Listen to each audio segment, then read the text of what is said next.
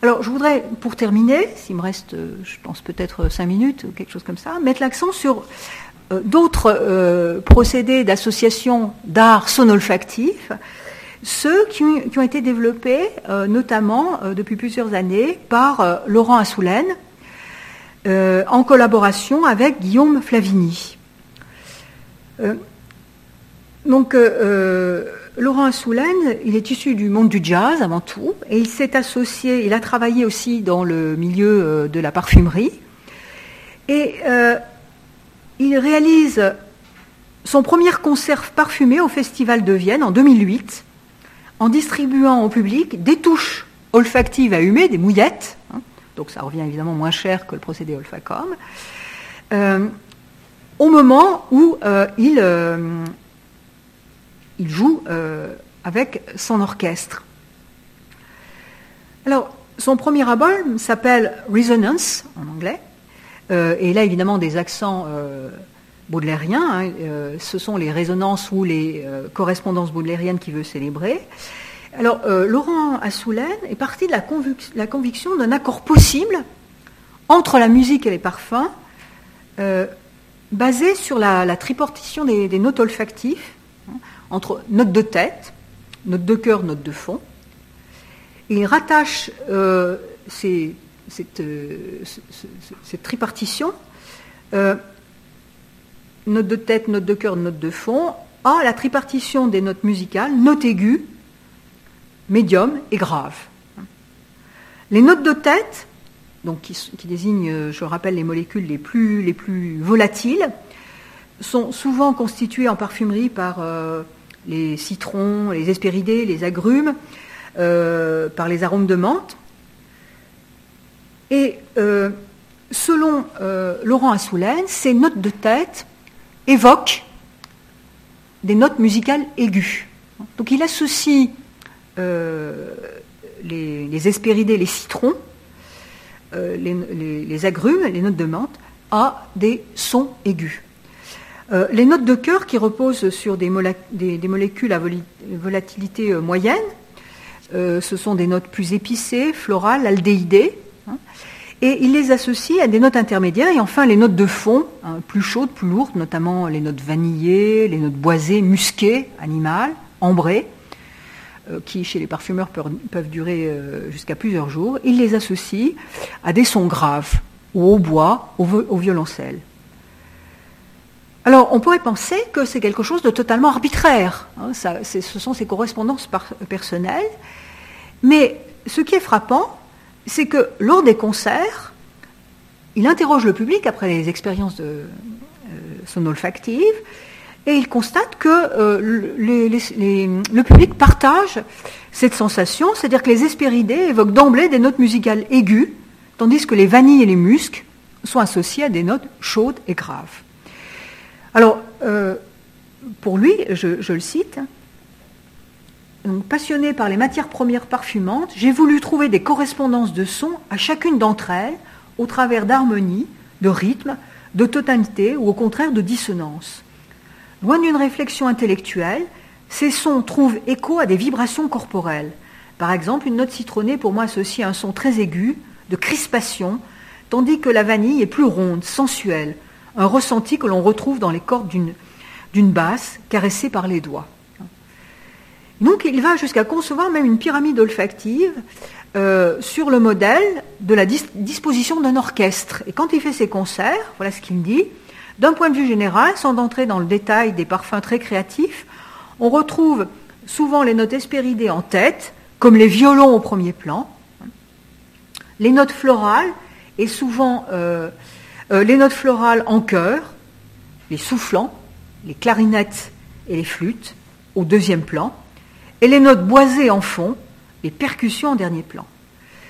Les vibrations des matières premières, alors je, cite toujours, font l'écho et le parallèle avec les instruments d'un orchestre symphonique. L'aspiration pyramide olfactive pourrait alors s'appeler orchestre olfactif. Donc c'est vraiment l'idée d'un orchestre olfactif euh, c'est pas le piano cocktail de Boris Vian, mais il y a cette idée d'une association privilégiée entre son et odeur. Et alors son objectif, c'est d'appréhender les variations d'une fragrance à la manière d'un morceau de musique et d'entendre les parfums en rendant leur volume, leur texture et leur grandeur. Alors, euh, c'est pour cela qu'il a créé donc euh, plusieurs, euh, plusieurs compositions et de nombreux albums. Donc, l'un s'appelle Resonance, c'est le premier. Hein. et il va également, il a créé un deuxième album qui s'appelle Musicent, donc associant musique et, odeur. Et dans ce, dans ce, au cours de ce concert, euh, eh bien, euh, il convie encore une fois le public à respirer des mouillettes odorantes en écoutant la musique. Alors, Musicent a donné lieu aussi euh, un prolongement intéressant, c'est qu'au musée international de la parfumerie à Grasse, vous avez à présent une borne musicale olfactive qui est exposée en permanence et qui euh, joue avec un casque, on, écoute au casque, trois morceaux de piano extraits de Resonance et de Musisense, en même temps que l'on peut respirer des accords floraux et parfumés. Hein. Euh, et c'est assez intéressant cette expérience parce qu'on a euh, dans le parfum une note florale douce et câline, hein, mêlée à une note boisée, sensuelle, qui est un peu râpeuse, triste, hein, comme une sorte d'accord champagne mûr pétillant, nous dit euh, donc Laurent Assoulen. Alors bien sûr, euh, on peut estimer que cette volonté de faire des correspondances terme à terme entre musique et, odeur, euh, c'est sans doute quelque chose de contestable d'un point de vue théorique. Il n'empêche que ça nourrit l'imaginaire de, de, Laurent Assoulen, et dans son dernier album qui s'appelle Sentir, euh, ça témoigne encore davantage de l'harmonie du son et de l'odeur. Déjà parce qu'il joue sur l'ambiguïté et la polysémie du mot en italien. Hein. Sentire en italien, ça signifie à la fois sentir et écouter. Hein. Quand on dit senti, ça veut dire écoute. Donc là, euh, dans ce disque, il incorpore cinq compositions parfumées qui sont créées par euh, Anne Flippo. il y a également aussi donc, euh, M. Bastos, Carlo Benaim, qui font écho à cinq morceaux composés et interprétés par Laurent Assulem. Donc l'écoute et l'olfaction se mêlent dans le sentir, hein, provoquant des émotions mixtes qui se diffusent dans une sorte de, corps vibrant à l'unisson, hein, au rythme des accords sonores et parfumés. Alors ce qui est frappant, c'est que quand on écoute la musique toute seule, elle semble orpheline. Autrement dit, euh, si l'art ne conjugue pas euh, les parfums et les sons, euh, eh bien, on a affaire à une simple composition qui paraît quelconque, anonyme, anodine, et c'est le mariage du parfum et du son qui donne une profondeur au concert et qui lui, fait, lui donne une profondeur sans précédent. Alors, pour conclure, je dirais simplement que ces formes nouvelles d'art olfactif invite à inventer euh, l'art de demain, hein, un art en synesthésie qui ne se borne pas euh, à explorer le jeu des correspondances, mais qui invite à abolir les frontières entre les sens et à plonger dans l'inconnu pour trouver du nouveau à restituer la puissance de chaque sens et à inviter des combinatoires euh, différentes. Et de ce point de vue, sans doute que si l'art olfactif en est assez balbutiement, eh bien, il doit servir de cheval de Troie pour légitimer aussi l'association avec d'autres sens peu convoqués, comme le goût et le toucher. Merci pour votre attention. Merci, merci de cette euh, communication.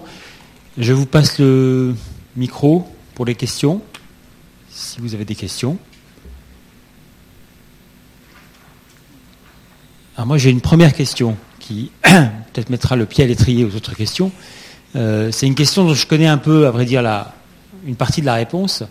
Euh, c'est pourquoi dans ce, panorama euh, réflexif autour des, arts de l'olfaction, pourquoi ne pas avoir convoqué le parfum au sens classique et tel qu'on le connaît, tel qu'on en use aujourd'hui? Alors, sans doute, cette, absence du parfum tel qu'on en use aujourd'hui est délibérée non pas que le parfum tel qu'on le connaît ne puisse pas figurer dans euh, ces arts olfactifs contemporains, puisque euh, on le voit les, artistes travaillent en collaboration avec des, parfumeurs, Guillaume Flavini, Christophe Lodamiel, donc euh, les parfumeurs euh, de métier ont leur place, il ne s'agit pas du tout de les exclure. Mais si j'ai mis l'accent plutôt sur euh, d'autres types de senteurs ou d'odeurs, et non pas les parfums tels qu'ils sont constitués, c'est parce que leur vocation première, ça n'est pas la vocation esthétique au sens euh, contemplatif du terme, leur vocation première, c'est euh, de euh, produire des, des, senteurs à des fins d'hygiène ou de séduction. Autrement dit, l'objectif n'est pas le même. il est vrai que dans la parfumerie d'art, la plupart du temps, les grands parfums ont été créés d'abord pour, pour être portés. Alors on peut considérer que les grands parfums portés par un corps sont comme des œuvres d'art vivantes. Donc il ne pas du tout de considérer que le, parfumeur n'est pas capable de, de, faire une œuvre d'art. Mais la, finalité euh, derrière, et euh, même s'il peut y avoir une finalité esthétique, c'est d'abord une finalité, je dirais, hédoniste. Hein. c'est le plaisir de sentir, de bon, le plaisir de séduire, le plaisir de, de la rencontre, le plaisir de manifester sa singularité à travers le parfum.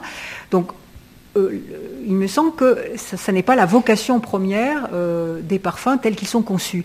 Et, je crois, moi je l'ai toujours euh, regretté, je crois que la parfumerie traditionnelle et même la parfumerie contemporaine a tout à gagner de s'ouvrir au monde des artistes contemporains et d'essayer de faire en sorte qu'il puisse y avoir des installations olfactives avec des senteurs de qualité, pas nécessairement des senteurs agréables, mais des senteurs qui euh, nous permettent d'explorer le monde ou de créer d'autres mondes. Hein. Je pense euh, notamment à Green Area, un verre puant qui ne reproduisent pas ce que l'on connaît déjà, ou euh, un verre métal ou des choses qui, qui sont inédites. Donc je pense que ça légitimerait aussi la démarche des parfumeurs qui sont peut-être parfois aussi piégés par l'industrie du parfum ou lorsqu'ils sont les plus, les plus grands, euh, lorsqu'ils sont indépendants euh, ou dans des niches, euh, ont besoin aussi d'autres débouchés. Donc il ne s'agit pas du tout pour moi d'exclure les grands parfums et de dire qu'il y a le monde de l'art et le monde de la parfumerie et qu'il n'y a pas de passerelle. C'est un monde qui peut être pour eux. la preuve en est que ben, de, nombreux, de nombreux artistes parfumeurs s'intéressent aujourd'hui à ces nouvelles pratiques qui émergent. Merci. de cette géographie ici, parce que vous parliez d'un artiste brésilien qu'on peut avoir l'occasion de rencontrer ici, mais peu, à mon avis. J'ai l'impression que cette géographie est un peu ailleurs qu'en Occident. Alors, c'est vrai que euh, l'Occident n'est sans doute pas le mieux placé au départ euh, en raison d'une de ce que j'appellerais l'hygiénisme et le puritanisme, c'est-à-dire le fait que l'odeur a été reléguée dans le monde euh, de l'animalité, de ce qui est gênant, de ce qu'il faut chasser. Euh, et donc euh, le parfum apparaissait comme l'antidote à l'odeur, d'une certaine manière, puisqu'il faut se purifier. tous les préjugés qui sont liés au fait que l'odeur peut nous empester, donc être porteuse des miasmes de la peste. Hein. Euh, tous ces préjugés ont eu euh, la vie dure. Et donc, euh, il est clair que, par exemple, au moment du au XIXe siècle, on a eu une, vision du monde qui était de d'épurer les odeurs, et donc un monde qui, chasserait les odeurs. Et là encore, cette, euh, cette euh, veine-là est poursuivie de nos jours avec la, manière dont on essaye d'odoriser certains lieux pour les vider de toutes leurs odeurs, les expurger de, des senteurs corporelles trop fortes. Néanmoins, D'abord, il faut noter qu'il y a, avec la mondialisation de l'art, la notion de frontière a moins de, sens et donc les, les, arts s'exportent et par exemple, Ernesto Neto n'a peut-être pas été prophète au début dans son pays. Les premières expositions, ben, elles ont été aussi faites euh, en grande partie euh, euh, aux États-Unis, mais aussi en France. Et par exemple, une de ses œuvres qui s'appelle euh, Nothing Else But the World, elle était exposée au Centre Georges Pompidou. Et elle fait partie de, de, la collection permanente. Alors, elle n'est pas tout le temps comment dire, euh, j'allais dire visible, non, euh, enfin visible, sentable entre guillemets, euh, perceptible par l'odorat, mais elle est quand même présente. Et il faut noter que j'ai parlé d'une artiste norvégienne, mais en France, on a des artistes olfactifs qui explorent cette dimension. bon, donc Christophe Lodamiel, c'est un parfumeur français, même si maintenant il vit en grande partie aux États-Unis. dans les arts vivants, vous avez un théâtre d'odeur un théâtre olfactif qui est euh, euh, donc qui, est développé euh, notamment par Dominique Paquet, hein, qui a beaucoup, qui s'est beaucoup intéressé à la dimension olfactive au théâtre, c'est le titre d'un de ses livres, mais aussi Violaine de Carnet, qui a monté plusieurs pièces olfactives, dont deux principales fondées sur des odorisations, l'encens et le goudron, ou les parfums de l'âme, hein, dans lesquels les odeurs ne sont pas seulement des adjuvants, mais elles sont à la fois évoquées par le texte, par les acteurs, mais elles sont aussi euh, convoquées directement par des diffusions, euh, et je pense en particulier au parfum, de l'âme. Vous avez aussi en France euh, des plasticiens olfactifs comme Boris Rowe, il se définit ainsi, hein, qui fait des installations olfactives ou des performances olfactives. J'en donne un exemple. il essaye de tester les réactions du public lorsqu'il fait ce qu'il appelle des tags olfactifs il se euh, promène avec une bombe euh, euh, qu'il pulvérise dans le métro. Alors on a l'impression qu'il va faire un tag. Et c'est en fait donc de l'odeur qui est diffusée. Donc le public au départ a des réactions de, peur ou de réprobation et ça crée une autre atmosphère. Donc ce sont vraiment des, performances éphémères. Donc il y a une, sorte de, recherche. Hein. donc il a un site que vous pouvez consulter. Euh, il y a donc euh, de ce point de vue-là euh, aussi, je, pense à Julie Fortin, qui va avoir fait des performances autour de l'odeur de l'argent, donc qui cherche à interroger nos perceptions à partir de la diffusion des odeurs. Donc vous voyez que c'est quelque chose qui, se répand. Mais là où vous avez entièrement raison, je dirais de souligner le fait que le monde occidental est un peu en retrait c'est que j'ai beaucoup travaillé euh, sur la question de l'apparition d'un art olfactif à part entière. Et celui qui euh, a émergé euh, de la manière la plus précoce et de la manière la plus splendide peut-être, c'est le kodo, hein, art des fragrances au Japon, qui est apparu à l'ère d'Edo, c'est-à-dire vers le XVIIe siècle, hein, et qui est sans précédent dans le monde entier. Hein. Euh, donc, euh, évidemment, il y a, euh, de ce point de vue, on pourrait dire peut-être pas un retard, parce que ça c'est peut-être pas pertinent de comparer des types de civilisations, mais disons qu'il y a une ouverture actuelle sur ce, monde olfactif qui vient du fait que l'odeur nous permet d'explorer des nouvelles potentialités esthétiques. Merci. Euh, moi, je me posais la question, du coup, comme vous parlez du fait que ça se développe en tant que en tant des créativités, de la créativité des parfumeurs, ou en tout cas des, gens qui maîtrisent les odeurs en tant qu'artistes, est-ce qu'il y a un créneau porteur pour euh, la créativité des parfumeurs, outre des initiatives qui, pour l'instant, semblent assez ponctuelles, puisqu'on est aux prémices un peu de, de cet art? Et euh, est-ce qu'il y y a des gens qui, qui sont preneurs de ça, outre le fait qu'ils sont curieux? Est-ce que ça peut se développer pour qu'il y ait des artistes parfumeurs? Alors je pense que depuis quelques années, euh, de nombreuses initiatives euh, qui étaient euh, disséminées deviennent plus visibles parce que il y a des, projets qui, ont, été fédérateurs. Je pense en particulier ce, ce projet qui a été financé par l'Agence nationale de la recherche, que j'ai coordonné, qui s'appelle le projet CODO, euh, qui s'intitulait La création olfactive du codo vers les pratiques artistiques contemporaines. Ce projet a permis de fédérer un grand nombre d'artistes et de, parfumeurs, mais aussi de techniciens de l'odorisation, autour d'un même objectif, c'est-à-dire promouvoir le sens olfactif, développer les formes de créativité. Et dans ce projet, alors d'abord qui, a associé donc euh, des sciences humaines philosophes euh, dont je faisais partie, euh, mais aussi des neurobiologistes du CNRS et d'INRA. Ce projet a eu des partenaires chez les artistes, donc je pense en particulier le théâtre du Tiré la Lyre, Violaine de Carnet, ou Boris Rowe, le plasticien olfactif dont j'ai parlé, mais aussi chez les parfumeurs.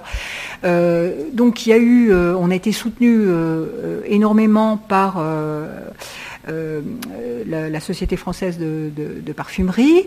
Euh, on était euh, aussi soutenu par des, des, firmes comme la Cosmetic Valley, mais aussi par Takasago au Japon, et notamment ce, travail a donné lieu à un grand colloque et puis un ouvrage qui s'appelle L'art olfactif contemporain dans lequel des parfumeurs euh, comme Jean-Claude Héléna, ont écrit un article pour euh, expliquer comment euh, ils conçoivent la création olfactive. Donc, on a à la fois des professionnels, on a à la fois donc des artistes, des professionnels de la parfumerie, des artistes, des artistes parfumeurs, des techniciens, mais aussi des chercheurs, en histoire de l'art, en esthétique, en neurobiologie, et également aussi euh, en philosophie, euh, parce que c'est en conjuguant les forces que l'on on arrivera à rendre euh, l'art olfactif visible. Alors là, de nombreux articles, de, nombreux artistes, après avoir lu les différents articles, se manifestent, et donc on est en train de créer une sorte de réseau hein, qui permettrait de, prendre des initiatives à, plus grande échelle. S'il n'y a plus de questions, on peut s'arrêter là. encore un grand merci pour cette présentation merci à tous euh, d'avoir euh, euh, bravé la pluie et puis la sinistrose ambiance, ambiante pour venir entendre un peu parler des parfums. Voilà. Et puis je vous souhaite une bonne continuation. Merci. Et je vous renvoie encore une fois à l'ouvrage L'art olfactif contemporain aux éditions Garnier, où on trouve bon nombre de ses contributions.